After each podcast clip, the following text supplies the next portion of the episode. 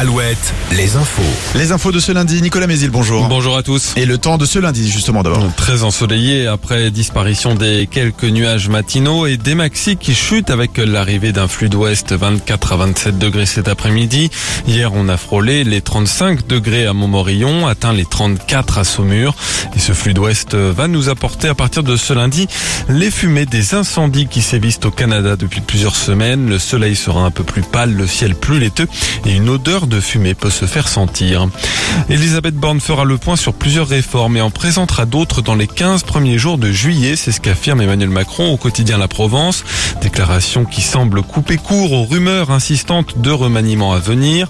En avril, le chef de l'État avait donné 100 jours à la première ministre pour relancer l'action de son gouvernement, une période qui doit s'achever le 14 juillet.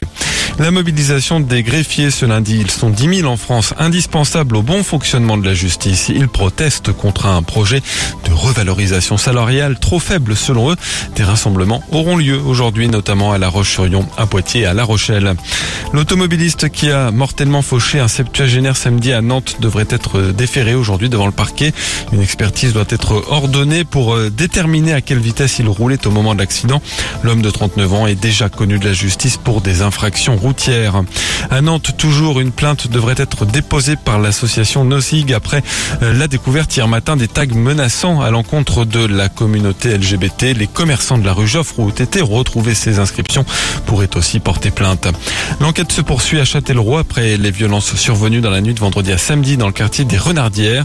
Des poubelles et une voiture ont été incendiées, tout comme la salle polyvalente gérée par la MJC. La police étudie des images d'une caméra de vidéosurveillance toute proche.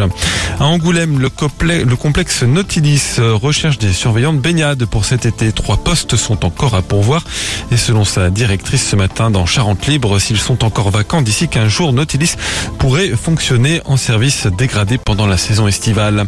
C'est le grand jour pour plus de 860 000 élèves de 3e. Ils passent le brevet des collèges aujourd'hui et demain. Quatre épreuves écrites au programme. Le français pour commencer ce matin, les maths cet après-midi. En cyclisme, le breton Valentin Madouas, sacré champion de France sur route, dans le Nord. Course marquée par une chaleur de plomb. Les championnats de France qui se dérouleront en 2025 aux Herbiers. La Fédération française de cyclisme l'a officialisé hier.